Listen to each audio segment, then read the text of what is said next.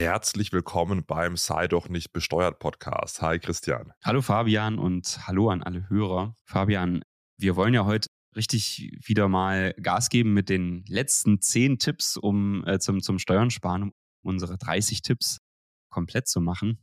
Ähm, da steigen wir gleich ein. Wir haben auch wieder spannende Themen dabei. Ich habe aber gesehen, du hast ein Bild gepostet, du warst auf einer Kaffeemesse. Ist das richtig? Ja, das ist die Blasa Culinaria, also nicht nur Kaffee, sondern auch ja, allgemein Lebensmittel, Essen und Trinken. Und da habe ich ein äh, Kaffeemobil gehabt ja, mit meinem eigenen Espresso Fiscale und habe da ein bisschen Espresso ausgeschenkt. Das ist, also man muss sich vorstellen, in Freiburg relativ groß, also über drei Hallen war das, also wirklich, ich weiß jetzt die genaue Besucheranzahl nicht, aber waren echt schon viele Leute da. Und dann ist immer praktisch, ja, tagsüber so ein bisschen ganz normal Essen, Trinken, Produkte präsentieren, sind viele auch aus der Gastrowelt unterwegs.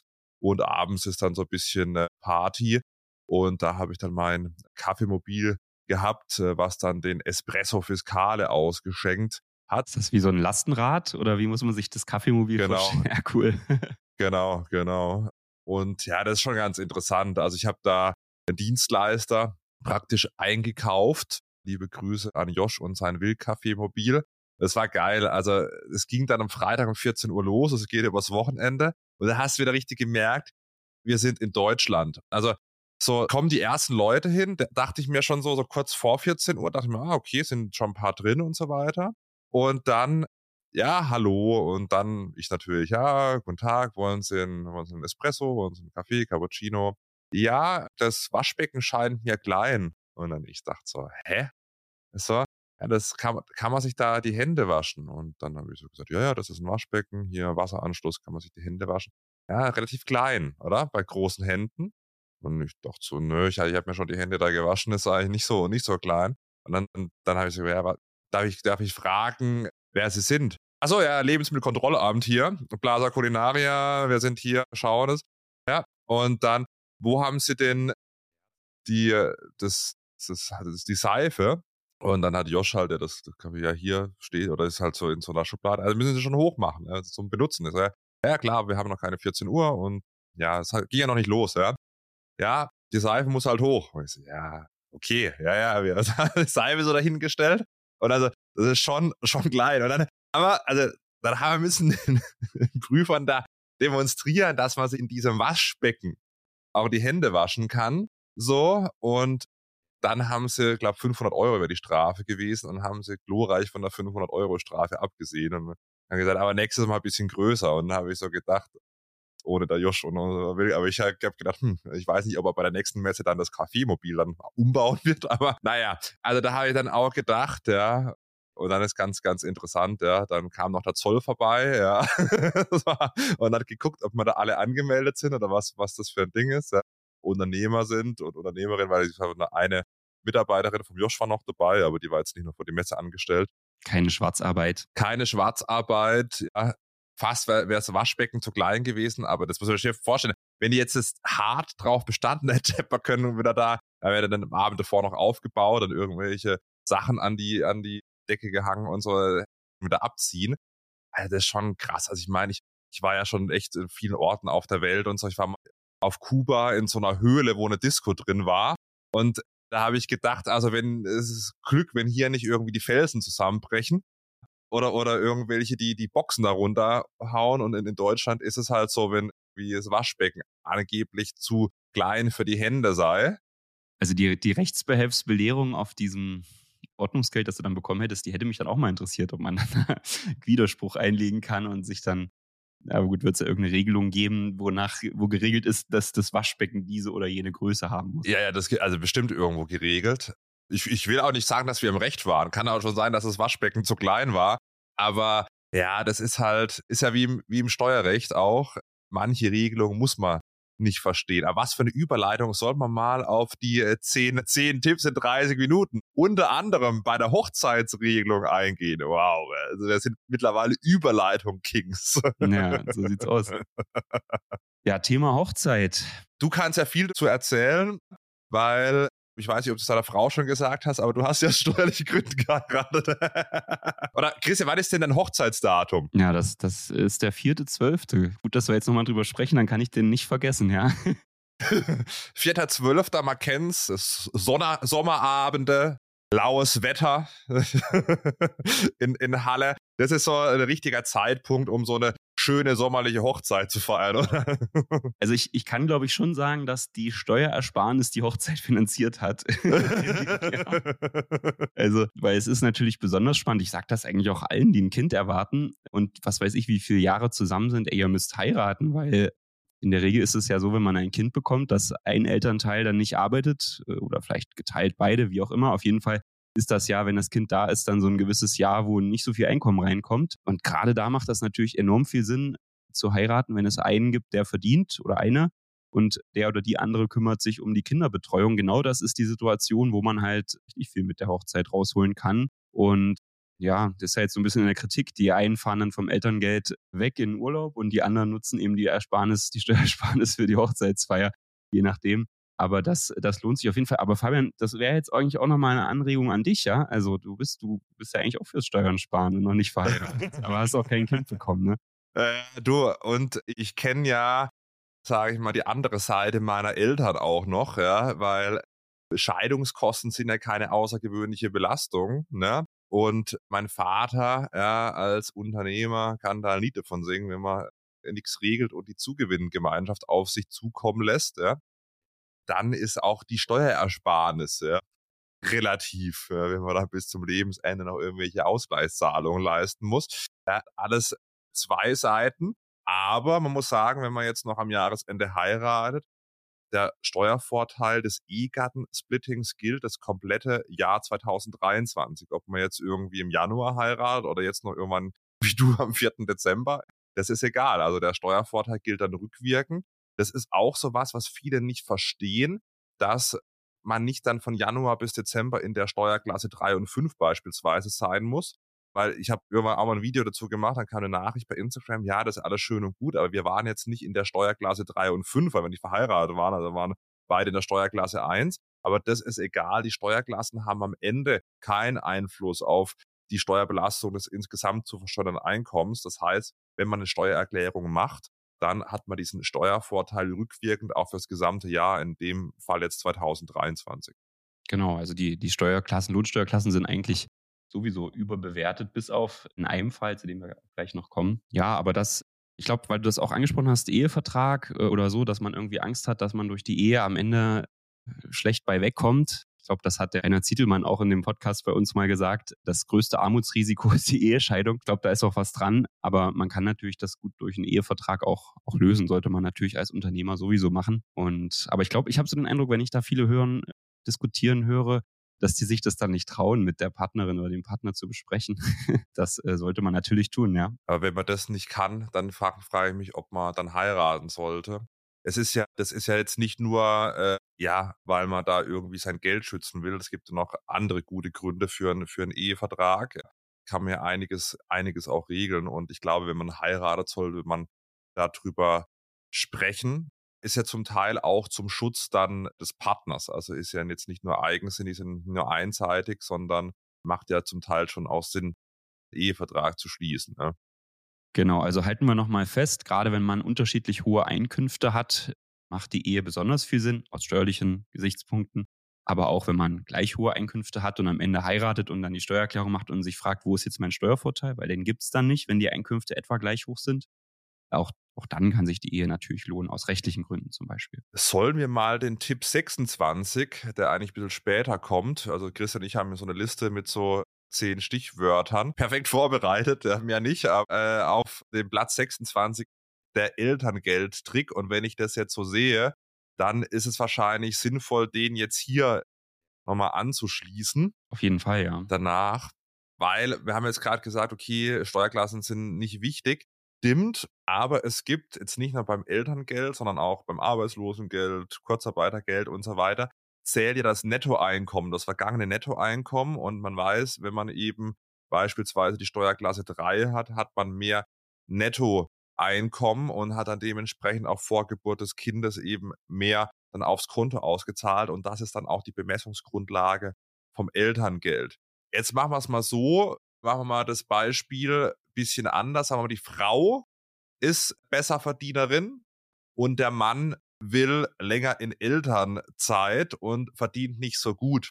Also der Besserverdiener, die Besserverdienerin ist normalerweise in der Steuerklasse 3, ja, und derjenige, der weniger verdient, ist in der Steuerklasse 5. Jetzt kann es aber sein, dass derjenige, der weniger verdient, länger in Elternzeit möchte, dementsprechend länger Elterngeld bekommen soll und dementsprechend macht es oder kann es Sinn machen, von der Steuerklasse 5 in die Steuerklasse 3 zu wechseln, obwohl man weniger verdient als der Partner, die Partnerin. Das heißt, man wechselt nochmal vor Geburt des Kindes die Steuerklasse in die zunächst, wie gesagt, Steuerklassen haben am Ende keinen wirklichen Einfluss auf die Steuer, aber man wechselt zunächst in die unterjährig schlechtere Steuerklasse, also von 5 auf 3, um mehr ausgezahlt zu bekommen, um dann mehr Elterngeld zu bekommen. Da muss man aber ein bisschen, ja, planen, weil man muss mindestens sechs Monate eben dann in der Steuerklasse 3 sein, dass das zählt. Sonst geht das nicht. Und Vorgebot des Kindes wohlgemerkt. Ja. ja, genau. Also das heißt natürlich meistens ist sofort Handlungsbedarf angeregt, wenn, wenn klar ist, dass man, dass die Schwangerschaft geklappt hat dann sofort zum Steuerberater. ja, oder, oder unter elsa.de den Antrag auf Steuerklassenwechsel ausfüllen. Und je, je länger ich eben da in der Steuerklasse 3 bin, desto besser. Ja, es ist immer eine knappe Geschichte. Also man muss dann, kann jetzt nicht noch irgendwie entspannt zwei Monate warten, dann ist es meistens auch zu spät, nachdem man es erfahren hat. Manche wechseln ja schon davor. Wie gesagt, es macht auf die Steuern am Ende keinen Einfluss. Es ist natürlich klar, ist ja das Schöne, man hat irgendwie unterm Jahr mehr Geld auf dem Konto. Das ist natürlich logisch. Aber man könnte theoretisch auch davor wechseln, wenn man plant, schwanger zu werden, könnte man davor auch schon in die 5 und 3 wechseln. Dann hat man natürlich weniger Geld ausgezahlt, das ist nicht so geil, aber wenn man vielleicht noch ein bisschen Erspartes hat und dann ein Kind erwartet oder stark damit planen, dann kann man es natürlich auch davor schon machen. Spätestens, wenn man halt eben weiß, man ist schwanger, dann sollte man sich beeilen. Und für alle Arbeitgeber heißt das, wenn plötzlich jemand die Steuerklasse wechselt, die schlechtere, dass da möglicherweise ein Kinderwunsch im Raum steht. Aber ist ja nicht schlimm, ja. Weil ich glaube, das siehst du ja schon auf der, also wenn das auf den Lohnabrechnungen ist ja schon ersichtlich, welche Steuerklasse ist oder der Arbeitgeber kann sich das von dem, kann sich das abrufen, welche Steuerklasse jetzt vorliegt. Ja, am Ende natürlich arbeitsrechtlich egal, aber ähm, sollte man natürlich auch im Hinterkopf behalten, dass das dann eigentlich klar wird. Ja, aber dann können es, also es ist auch nicht der richtige Arbeitgeber, ne, wenn das dann. Ja, ja, ist. also das soll, das soll kein Problem sein. Aber ja, klar, die Praxis sieht vielleicht manchmal ein bisschen anders aus. Deswegen ist gut, dass du das erwähnt hast. Da kommen wir ja, was eine Überleitung von Schwangerschaft zur Notsituation. Ja. Ich möchte dich noch was dazu fragen, ja, weil da war doch, da wurde doch diskutiert, dass das abgeschafft wird, diese Lohnsteuerklassen. Und du hast ja sogar unseren Finanzminister dazu auch befragt. Und das gab sogar eine Pressemitteilung nach dem Instagram Livestream. Das ist 2023, wenn es ein eine Pressemitteilung nach einem Instagram-Livestream gibt, dann wurde mit Quelle Steuerfarbe Instagram Livestream, im Juni war das, da haben wir uns ja lustigerweise noch in München danach äh, zum, zum Abendessen getroffen. Christian, dann lasse ich mich gerne noch mal in das Restaurant einladen. Das war gut. so, also direkt vom Livestream dann, dann zum Abendessen gefahren. Die zwei wichtigsten Christiane des Steuerwesens dann äh, an einem Abend abgefrühstückt. ja, das ehrt mich aber, dass du uns in einem, in einem Satz erwähnst, ja. Klar. Ja, so der eine hat sicherlich mehr Ahnung als der andere, aber ich sage jetzt nicht welcher. das lassen wir mal so stehen, ja. Kann sich ja jeder seine Meinung selbst bilden. Auf jeden Fall, dann, es gab ja mal, also dann im ersten Halbjahr schon die Überlegung, weil es steht ja im Koalitionsvertrag drin, dann, ich weiß auch gar nicht, wo die Pressemitteilungen hergekommen sind, aber es gab dann Pressemitteilungen, dass es zum 1.7.2023 schon abgeschafft werden soll, also die Steuerklassen 3 und 5. Also dann relativ kurz, ne? Das war ein paar, paar Wochen davor, ja? Ja, ja, genau, genau. Und da habe ich eben Christian Lindner gefragt, also, das, also die Antwort war eigentlich klar, also ich, so wahnwitzig, dass ihr unterjährig die Steuerklassen abschafft, kurzfristig. Also deshalb, da habe ich eh nicht dran geglaubt, aber es gab eben Pressemitteilungen oder beziehungsweise Artikel drüber, dass es so kommt und dann war das vom Tisch. Aber was natürlich schon hätte kommen können dann, vor allem zu dem Zeitpunkt noch, wäre zum 01.01.2024. Weil die Planungen sind schon da und die Steuerklassen 3 und 5, also um es mal kurz zu machen, werden nicht abgeschafft zum 01.01.2024. Zum 01.01.2025 weiß man es noch nicht, aber also ich gehe jetzt mal davon aus, ja, dass das nicht kommen wird. Ja, das steht zwar im Koalitionsvertrag drin. Ich habe so das Gefühl, es wird nicht kommen. Man will es aber machen, also es, es, kann kommen, aber wie, wie gesagt, also 2024 kann man noch mit den Steuerklassen 3 und 5 arbeiten und dementsprechend auch entspannt auch den Elterngeldtrick nutzen, wenn man jetzt noch schwanger wird. Und es war ganz interessant, dann war eben da diese dieser Artikel irgendwie mit einem Screenshot von mir und Christian Lindner so Instagram Livestream, dass es eben die Steuerklassen weiter gibt. Und aus meiner Sicht ist es, sollte man die auch nicht abschaffen. Ja, warum? Weil, ja, also erstmal ist es wieder Bürokratie und natürlich, man nimmt bei den Entgeltersatzleistungen auch die Möglichkeit, das zu nutzen. Das Lustige ist ja, ich glaube, das war nicht in dem Livestream, ich weiß gar nicht, ob es in dem Livestream oder im Livestream bevor war, hat mich Christian Lindner gefragt, das war ganz lustig, normalerweise stelle ich ihm ja die Fragen und dann äh, haben wir den Spieß umgedreht, weil er mich gefragt, was ich denn von diesem Elterngeldtrick halte, dass man eben über so einen Steuerklassenwechsel dann mehr Elterngeld bekommt. Und ich habe dann relativ diplomatisch geantwortet, habe es immer nachgemacht ja, und habe gesagt, ja gut, das ist ja rechtlich zulässig und möglich. Und dann kann ich natürlich die Leute schon verstehen, die das nutzen. Wenn ich was Legales zu meinem Vorteil nutzen kann, na klar mache ich das. Wäre ja auch blöd, wenn ich es nicht machen würde. Also klar, entweder schafft man die ab, aber man sagt ja, also man will dann die Standardsteuerklasse, die kennen auch viele nicht, ist die Steuerklasse 4 mit Faktor. Und da wird praktisch ein Faktor berechnet, dass man unterjährig praktisch einen fairen Ausgleich bei den Gehältern hat. Ich kann die Geschichte schon nachvollziehen, aber da muss ich natürlich auch mal sagen, also es mag so Männer geben, die so A. Punkt, Punkt, Punkt Löcher sind und da irgendwie die Frau irgendwie an einer kurzen Leine halt, aber normalerweise in der Ehe muss ich doch miteinander reden und dann sollten doch eigentlich, wenn ich verheiratet bin, den Akt der Ehe eingehe, eigentlich Steuerklassen kein Thema sein. Ich weiß, ich hab, bekomme auch viele Nachrichten und so weiter, ist leider nicht immer so. Da denkt der Mann irgendwie noch, er ist in den 1800 gefangen. Aber normalerweise, ja, und ich muss natürlich auch dem Antrag des Steuerklassenwechsels zustimmen. Ja, also ich kann jetzt nicht als Mann entscheiden, hier, liebe Frau, du machst jetzt die fünf, weil ich es gerade will nächsten Monat. Also das muss schon gemeinsam gemacht werden. So. Und ja, dementsprechend will man oder hat man geplant, im Koalitionsvertrag die Steuerklasse 4 mit Faktor als Standardsteuerklasse einzuführen. Man nimmt natürlich aber auch die Möglichkeit, und man nimmt, man muss man auch mal sagen, den Frauen die Möglichkeit, wenn jetzt die Frau, in unserem Beispiel die Frau mehr verdient, aber es kann natürlich auch sein, die Frau verdient weniger und will länger in Elternzeit, dann nimmt man auch der Frau die Möglichkeit durch äh, die Abschaffung der Steuerklasse 3 ja, mehr Eltern Geld zu bekommen. Und dann sorgt man eben durch die Abschaffung der Steuerklassen 3 und 5 dann, dass die Frau mehr Geld bekommt. Ob das so politisch gewollt ist, also steht im Koalitionsvertrag, will man umsetzen, aber muss man sich schon mal Gedanken machen, ob man eben will, dass Frauen da weniger Elterngeld bekommen. Mhm. So. Aber ist geplant, genau. Am Ende geht das ja auch eben, dieser Elterngeldtrick gilt ja nur, wenn man verheiratet ist. Und ich meine, letztendlich zielt das ja auch so ein bisschen darauf ab, brauchst du das Ehegattensplitting noch, haben wir auch schon mal ausführlich in einer früheren Folge diskutiert. Aber ich finde, also ich meine, das ist schon irgendwie auch ein Vorteil, diese Ehe, ne? dass man jetzt zum Beispiel sich gegenseitig da eine Einstandspflicht gibt, dass man eben Unterhalt zahlt, wenn der eine nicht mehr arbeiten kann oder die andere. Ne? Also das ist ja schon was, was wo, wo man sagen sollte, da hat die Gesellschaft ja was von, wenn die, die Leute Ehen schließen und dann eben sich gegenseitig unterstützen und nicht einfach Partnerschaften, die dann einfach aufgelöst werden können und dann muss jeder wieder zusehen, sondern da gibt es ja so eine gewisse Absicherung und so einen rechtlichen Rahmen. Das ist doch eigentlich was Gutes, dass es, wenn es mehr Ehen gibt und Anreize dafür, die zu schließen, auch steuerliche, finde ich zumindest. Ja, finde ich auch, aber ich glaube nicht mehr State of the Art. so, soll man mal was eine Überleitung von der Ehe zur Notsituation kommen? Ja? Hat aber nichts miteinander zu tun, ja. Aber bei Notsituationen, jetzt nehmen wir mal an, irgendwie, es passiert was. Beispielsweise ein Verwandter von einem stirbt, man muss irgendwie Beerdigungskosten tragen und wird da finanziell belastet, dann kann der Arbeitgeber in Notsituationen bis zu 600 Euro pro Jahr steuerfrei dazuschießen. Es kommt dann brutto gleich netto beim Arbeitnehmer, der Arbeitnehmerin auf dem Konto an und ist relativ einfach.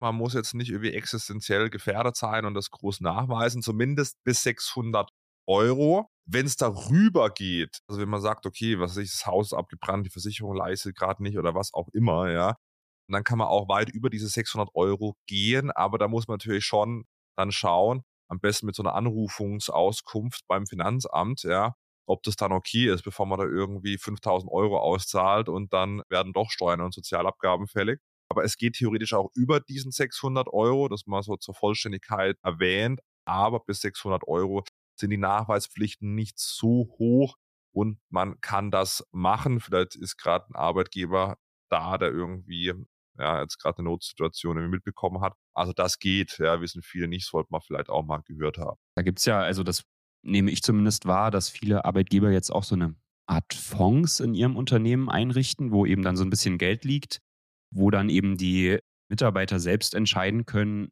für welche Zwecke das in der Belegschaft verteilt wird. Wenn man das so einrichtet, dass es da so eine Art verselbstständigtes Gremium gibt der Mitarbeiter, die das dann bestimmen, wer unter welchen Umständen was bekommt, geht das meines Erachtens auch, dass man diese so, so, so einen Fonds aufsetzt. Ja, ich glaube, das nehme ich zumindest wahr, dass das viele Unternehmen gerade jetzt nach Corona und so weiter, ne, viele Krisen hier und da etablieren wollen bei sich und das dann auch als, als Benefit sehen, dass es das in ihren Unternehmen gibt. Ja, ist, glaube ich, auch gut zu wissen, dass man, wenn man da Interesse hat, über so einen Fonds und so eine, so eine Verwaltung durch die Mitarbeiter, dass das eben auch steuern kann.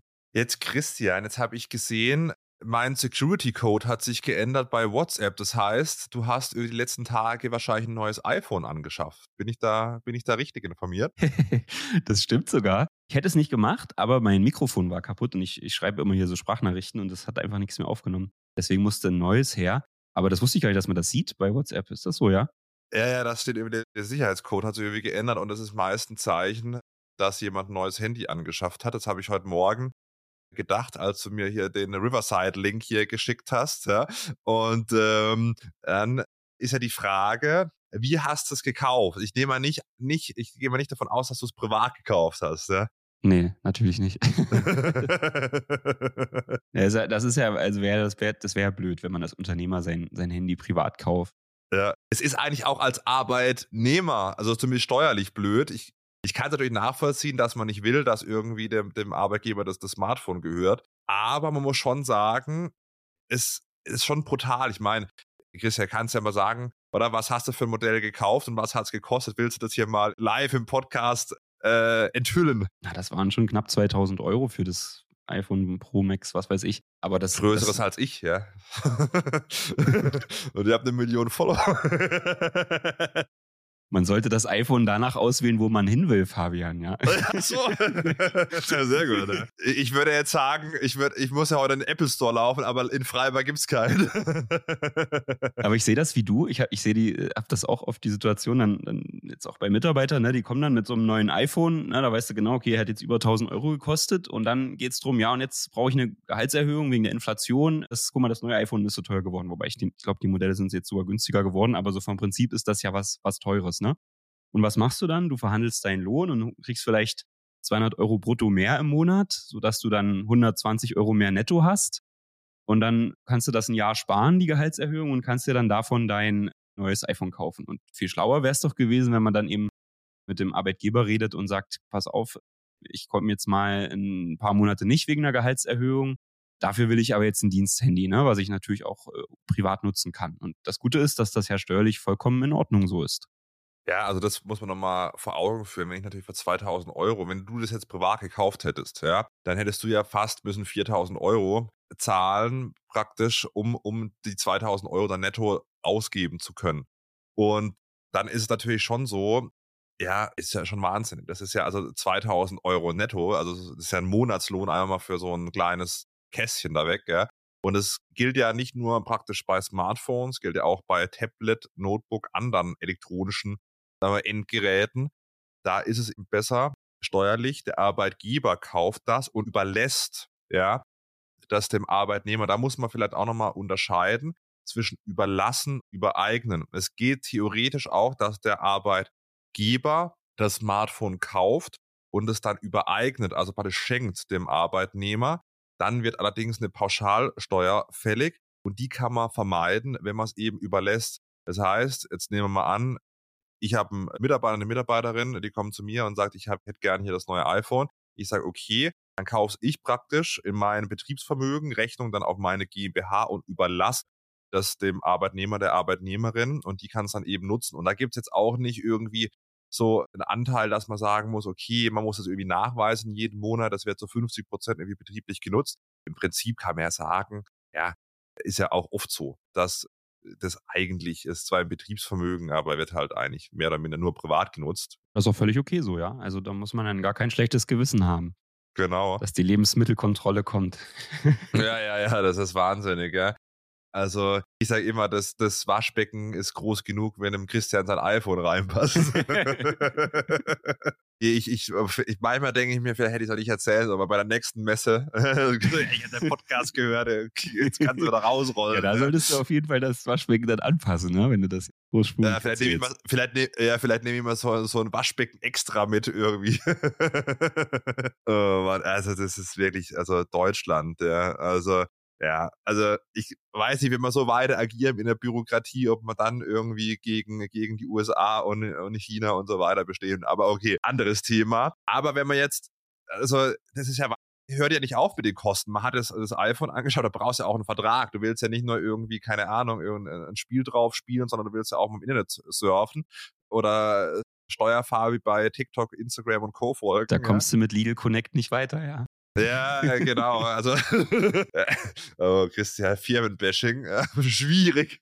Ja, Lidl, wenn ihr auf uns zukommen wollt wegen des Sponsoring, sagt Bescheid. ähm, ja, du willst auch noch einen Vertrag und dementsprechend ist er auch normal, ja. Also, äh, ich bitte, ich war früher, ich will jetzt keine, ich, wir nennen jetzt mal keine Anbieter. Ich war früher bei einem anderen Mobilfunkanbieter und sobald du dann irgendwie, keine Ahnung, irgendwo in den Raum gegangen bist, dann hast du kein Netz mehr gehabt, ja. Und da bin ich mal gewechselt und ich finde, also es ist wirklich Lebensqualität, ja. einen unlimitierten guten Internetzugang über Smartphone zu haben. Also ich habe, und vor allem, wenn du dann wieder in, in der Bahn sitzt, wie gestern wieder irgendwie, also vor allem in Baden-Württemberg die Strecke irgendwie auch von Karlsruhe bis Freiburg, also da hast du das Gefühl kein Netz. Ja, das finde ich, das merkst du extrem bei, bei Bahnfahrten, ne? ob du jetzt hier im gut mit diesem großen Ein-Buchstaben-Netz bist, sag ich mal. Äh. Oder eben woanders, ja, das ist auch meine Erfahrung, dass das einen Riesenunterschied macht und da zahlt man dann diese fünf Euro mehr im Monat gerne. Ja, aber was machen wir denn jetzt, Fabian, wenn jetzt ein, jetzt kommt da jemand und sagt, Mist, jetzt habe ich die Folge gehört und habe jetzt mein Telefon schon privat gekauft, aber ich bin gut darin, mit meinem Chef zu verhandeln. Ich glaube, du weißt schon, worauf ich hinaus will. Also man könnte theoretisch auch die, das Smartphone natürlich auch dem, dem Chef dann verkaufen. Geht natürlich auch. Oder worauf willst ja, genau. du hinaus? Ja, genau. Ja. Das, da gab es ja sogar diesen, diesen Fall, der mal durch die Rechtsprechung ging, wo, das, wo die Handys dann für ein Euro, äh, glaube ich, abgekauft wurden ne? und dann der Vertrag eben vom Arbeitgeber fortgeführt wurde, wo auch das Gericht gesagt hat, das ist so in Ordnung. Ja, ja, das ist schon, das ist schon ganz interessant. Also kann man natürlich auch noch nach. Nein, machen wir zur Vollständigkeit halber erwähnt, es geht auch, man kann natürlich auch Telefon- und Internetkosten erstatten. Maximal 20 Euro da, äh, ohne große Nachweise, wenn man jetzt beispielsweise zu Hause ist und dann eben auch betrieblich die Geschichte nutzt. Aber es ist schon natürlich besser. Also das Einfachste ist wirklich, man bekommt halt ein Smartphone mit Vertrag so zur Verfügung gestellt. Ist auch in der Abwicklung relativ easy, ja. Weil wenn ich dann das wieder erstatten muss und so, dann bekommt halt, dann wird das mit dem SEPA-Mandat schön abgebucht, so, und, und der Arbeitnehmer, die Arbeitnehmerin nutzt halt dann das Handy. Also, ja, das ist aus meiner Sicht die einfachste und, und, und sinnhaftigste Variante. Genau. Jo, so, dann nächster Punkt, jetzt ein bisschen härterer Cut, ist die Risiko-Lebensversicherung hatte ich jetzt im Bekanntenkreis, wird genauso gemacht. Es ist ja so, wenn jetzt nehmen wir an, es ist ein Alleinverdiener in, in der Ehe beispielsweise und der fällt aus, hat einen Autounfall und so, will es natürlich nicht hoffen, aber kann natürlich alles passieren hm, und stirbt dann. Und dann steht die Frau, der Mann, also derjenige, der noch übrig bleibt, gegebenenfalls mit den Kindern, blöd da. Und da ist natürlich so eine Risikolebensversicherung guter Ausweg, dass eben dann die Person abgesichert ist. Da sollte man aber ein paar Sachen beachten, weil gerade wenn man nicht verheiratet ist, gibt es nur einen Schenkungssteuerfreibetrag von 20.000 Euro und der gilt auch in der Erbschaftssteuer. So, und wenn jetzt jemand eine Risikolebensversicherung abgeschlossen hat, derjenige stirbt, 500.000 Euro werden irgendwie überwiesen und man ist jetzt nicht verheiratet oder der Freibetrag in der Ehe von 500.000 Euro ist schon ausgeschöpft, dann wird Erbschaftssteuer fällig und das kann vermieden werden, wenn man die Risikolebensversicherung über Kreuz abschließt, also praktisch die versicherte Person zwar schon der oder die andere ist, also meistens der Partner, die Partnerin, aber der Versicherungsnehmer und derjenige, der auch die Beiträge zahlt, die Berufs bezugsberechtigte Person, ist man selbst. Also man zahlt praktisch die Beiträge, ist Selbstversicherungsnehmer und bezugsberechtigte Person schließt aber praktisch äh, das aufs Leben des anderen ab und deswegen über Kreuz, weil am besten sinnvoll ist natürlich auch, wenn es beide machen, dass beide abgesichert sind und dann, wenn dann der Versicherungsfall eintritt, was man natürlich nie hofft, aber dann ist es eben nicht schenkungssteuerpflichtig und das kann natürlich gerade, wenn ich nicht verheiratet bin und irgendwie einen Steuersatz von irgendwie 30 Prozent habe, natürlich einiges natürlich auch an Geld sparen und das ist eine gute Sache, sollte man mal gehört haben. Ja, genau. Das ist, das ist gut. Ich habe tatsächlich letztens so eine Lebensversicherung abgeschlossen. Ich musste das für, für, für einen Bankkredit, war das sozusagen Bedingung, dass da auch eine Lebensversicherung zugunsten der Bank vorliegt. Aber ich fand das ganz interessant, dass das ja auch gar nicht so teuer ist. Ja, ich glaube, ich zahle da jetzt für 500.000 Versicherungssumme oder sowas 30 Euro im Monat. Ich habe nicht genau nachgeschaut, aber das ist wirklich, steht aus meiner Sicht jetzt nicht so sehr im Verhältnis. Das ist echt nicht teuer.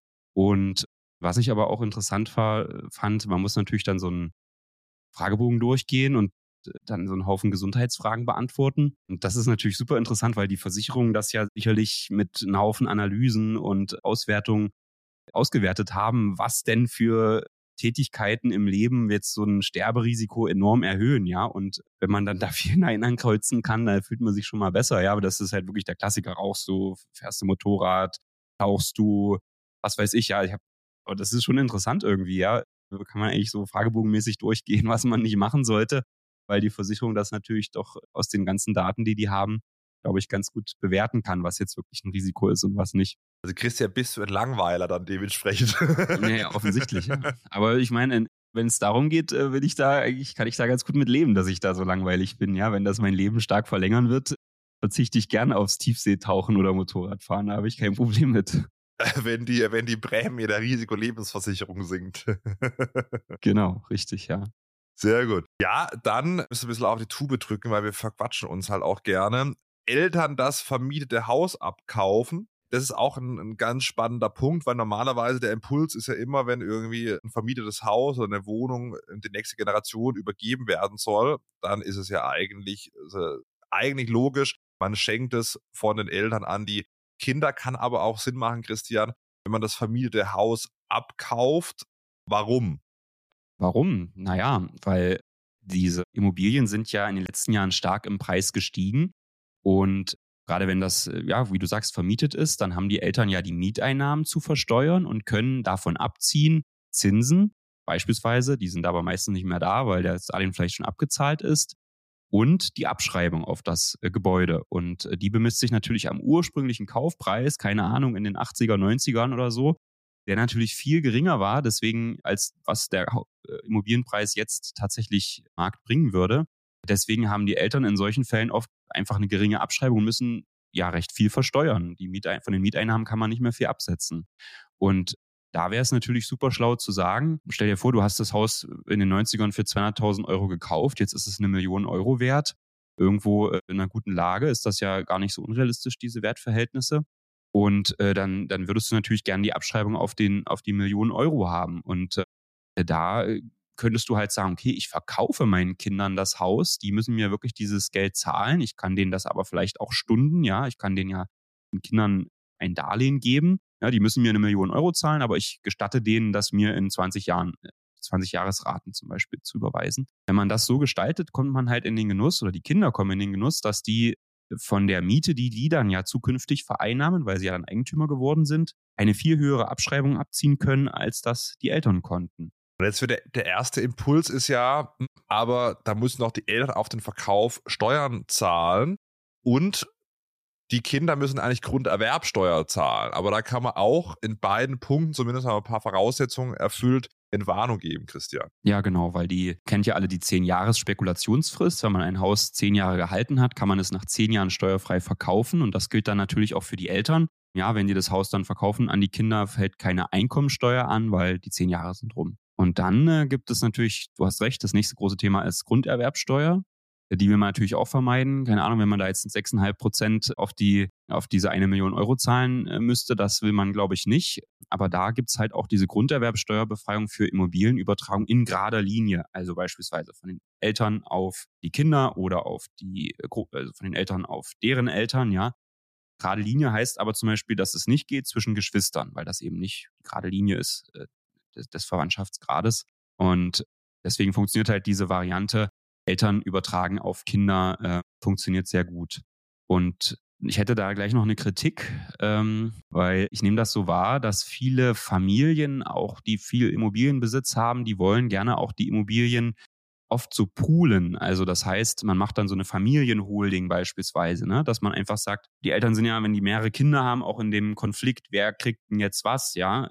Da gibt es ja dann oft auch Streitigkeiten in Familien und das will man natürlich vermeiden. Und deswegen machen viele so eine Familienholdings dass man sagt, okay, komm, wir übertragen die Immobilien alle auf eine Gesellschaft, die wir gemeinschaftlich verwalten. Und da sind dann wir als Eltern beteiligt und die Kinder, die, die, die beteiligen wir dann halt schon dran. Und da würde eigentlich dasselbe gelten, wie, dass wir, wie das, was wir gerade besprochen haben, dass das natürlich auch steuerfrei geht, diese Immobilie auf die Familienholding zu übertragen. Zumindest wenn die Familienholding eine Personengesellschaft ist. Ja, so macht man in der Regel so mit einer GmbH und Co. KG oder mit, nur mit einer KG. Das ist so das klassische Modell. Und äh, das ist wirklich oft nachgefragt und wird von vielen auch äh, gerne so äh, gewollt. Und jetzt haben wir das Problem, dass wir hier eine Gesetzesänderung kriegen, dass die Personengesellschaften durch dieses MOPEC völlig neu betrachtet wird, ja, ab nächstem Jahr. Da bekommt die so eine eigene Rechtsfähigkeit. Das war bisher nur so durch die Rechtsprechung sichergestellt und jetzt steht es halt richtig im Gesetz und Personengesellschaften wie die KG werden halt völlig anders beurteilt. Und äh, das ist sicherlich nicht schlecht, kommt alles ab nächstem Jahr, aber jetzt hat man aus meiner Sicht vergessen, beim Grunderwerbsteuergesetz diese Neuregelung irgendwie mit einfließen zu lassen, damit eben auch es zukünftig möglich ist, eine Immobilie, die man, die einem selbst gehört, auf eine Personengesellschaft zu übertragen, an der man auch beteiligt ist. Ja, also stell dir vor, du willst diese Immobilie auch mit deiner Familie zusammenhalten und du selbst bist dann immer noch zu 50 Prozent an dieser Gesellschaft beteiligt. Vorher hat dir die Immobilie zu 100 Prozent gehört. Warum sollst du Grunderwerbsteuer zahlen, wenn eigentlich das nur ein Rechtsträgerwechsel ist? Ja, also am Ende bist du ja nach wie vor an der Gesellschaft beteiligt. Dann willst du ja mindestens in der Höhe, wie du beteiligt bist, keine Grunderwerbsteuer zahlen. Und das würde dann im nächsten Jahr wegfallen, wenn man da jetzt nicht äh, auf kurzem Wege noch äh, sich was Gutes einfallen lässt vom Gesetzgeber, aber bislang ist da nur die Ankündigung da, dass man sich darüber Gedanken machen will. Also ja, was ist jetzt die, das Ergebnis? Ne? Wenn man so eine Familienholding machen will, kann es sinnvoll sein, das jetzt noch schnell über die Bühne zu bringen, weil man damit davon ausgehen kann, dass das wegfällt. Ich weiß es nicht. Also ich bin mir nicht sicher, ob da die Vernunft ja sich durchsetzen wird bei der im nächsten Jahr bei den Steuergesetzen. Das ja, das wird man noch sehen. Also das Jahressteuergesetz dieses Jahr wird auf jeden Fall in vielen Punkten spannend. Es sind noch einige offene Geschichten. Ich glaube, am 17., jetzt ist diese Woche Freitag, da gibt es auch den Haushaltsausschuss, habe ich zumindest gelesen, wo das dann nochmal, wo dann die Anregungen vom Bundesrat auch in der Bundesregierung nochmal diskutiert werden. Und dann soll es wohl zu einer Entscheidung kommen. Mal gespannt. Ja, also bin auch mal gespannt, wo da die Richtung hingeht. Wichtig, den Podcast abonnieren. Bewertung da lassen, dann haben, haben wir da keine Probleme, ja, äh, um da nichts zu verpassen. Perfekt, ja, genau. Vielleicht noch ein Punkt, ja, man soll vielleicht nicht alles an einem Tag machen und dann das Geld vielleicht auch zwischen Eltern und Kindern verschenken. Da muss man eine sogenannte Schamfrist beachten. Also wenn man das Modell fährt, ist eh, das sollte man mit dem Steuerberater, Steuerberaterin sprechen, das sollte man nicht auf eigene Faust machen. Aber ja, sollte man auf jeden Fall mal gehört haben. Ein weiterer Punkt, Umzugskosten. Mhm. Da gibt es einerseits Umzugskostenpauschale und dann gibt es die wirklichen Umzugskosten, die man sich dann, ja, die man steuerlich geltend machen kann. Oder besser, wenn man beruflich bedingt umzieht, kann man sich auch erstatten lassen. Da muss man aber eine, ein Fahrtwegersparnis von einer Stunde haben, also insgesamt pro Tag. Man kann jetzt nicht irgendwie äh, von einer Straße in die Straße nebendran ziehen und dann innerhalb von einer, von einer Stadt umziehen. Das ist nicht beruflich bedingt. Einspruch.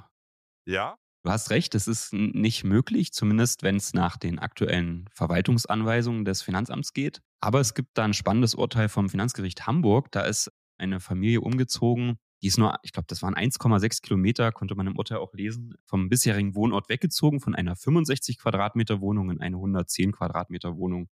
Und Grün, und die haben die Umzugskosten steuerlich geltend gemacht und haben das damit begründet, dass sie von ihrem Arbeitgeber seit Corona ins Homeoffice versetzt wurden und dass sie eben da nur am Küchentisch gearbeitet haben und dann der Meinung waren, dass sie doch ein, ein, richtiges Arbeitszimmer bräuchten, um die Arbeit gut erledigen zu können und dass ja deswegen der Umzug beruflich bedingt ist.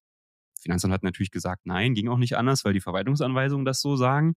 Aber das Finanzgericht Hamburg ist da deutlich entspannter, bisschen fortschrittlicher, ja, und ist der Meinung, dass das schon geht. Und da ist jetzt aber die Revision beim BFH noch anhängig. Das wird spannend zu sehen, ob sich da vielleicht so eine Rechtsprechungsänderung abzeichnet. Aber jeder, der vielleicht in der Stadt auch umzieht in eine größere Wohnung wegen Homeoffice, der kann sich da dranhängen, meine ich, und sollte die Kosten ansetzen. Interessant, guck mal, da habe ich, hab ich auch noch was gelernt heute im Podcast. In der Praxis wird es wahrscheinlich aber so sein, dass man mit dem Finanzamt schon dann äh, erstmal Probleme haben wird, wenn man 1,7 Kilometer umzieht. Ja. Ja, Aber ist interessant. Ja. Müsstest dann halt bitten, dass das Verfahren ruhend äh, gestellt wird, bis, die, bis dieses BFV-Urteil durch ist, ne? BFV-Entscheidung. Ja. ja, spannend.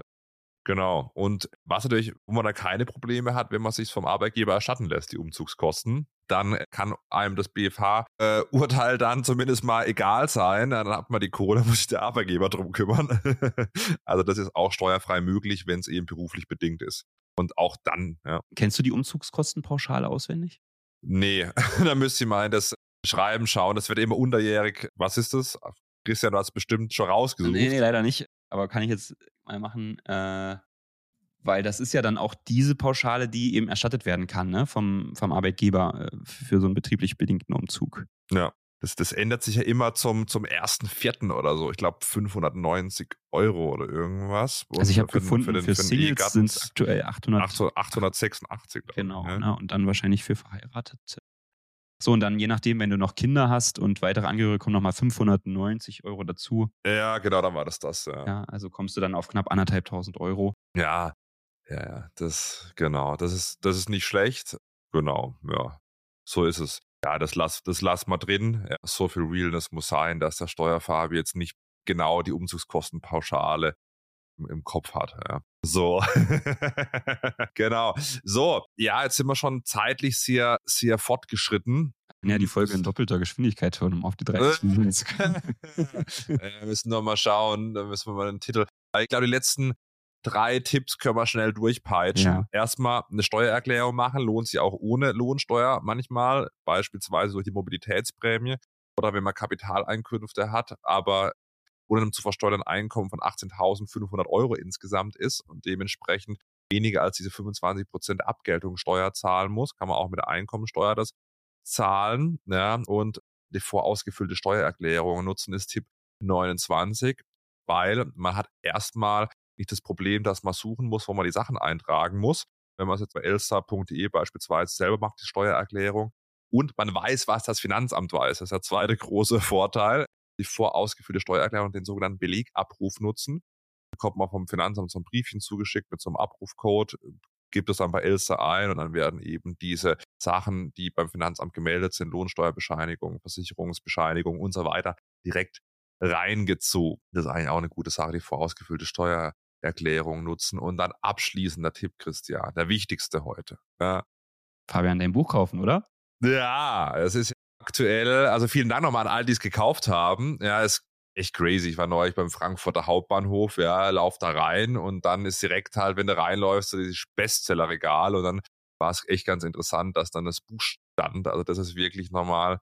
Also ich, das ist was, also ich muss sagen, mit dem Buch verdient man gar nicht so viel Geld obwohl es bei den besseren Regalen steht, aber ist also dieser emotionale Wert, wenn man da irgendwie, weil ich war neulich auch in irgendeinem äh, Kaff, ja, lauf da durch und dann gab es halt eine Buchhandlung und mit so einem Spiegelregal und da stand das Buch dann praktisch drin.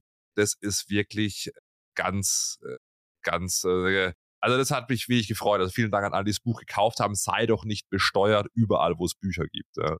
Fabian, Autorität kommt von Autor. Naja, oh, jetzt hau, hauen wir aber am Ende des Podcasts noch ein paar Kamellen drauf. Jetzt ist, glaube ich, Zeit, dass wir aufhören, Christian. liebe, liebe Grüße aus Freiburg nach Halle. ja, viele Grüße zurück und bis zum nächsten Mal. Ja. Genau, bis nächste Woche. Ja, mal schauen, ob es Neuigkeiten dann gibt. Ich bin schon gespannt zum, zu den Gesetzesänderungen. Ne? Bis dann. Tschüss. Ciao, ciao.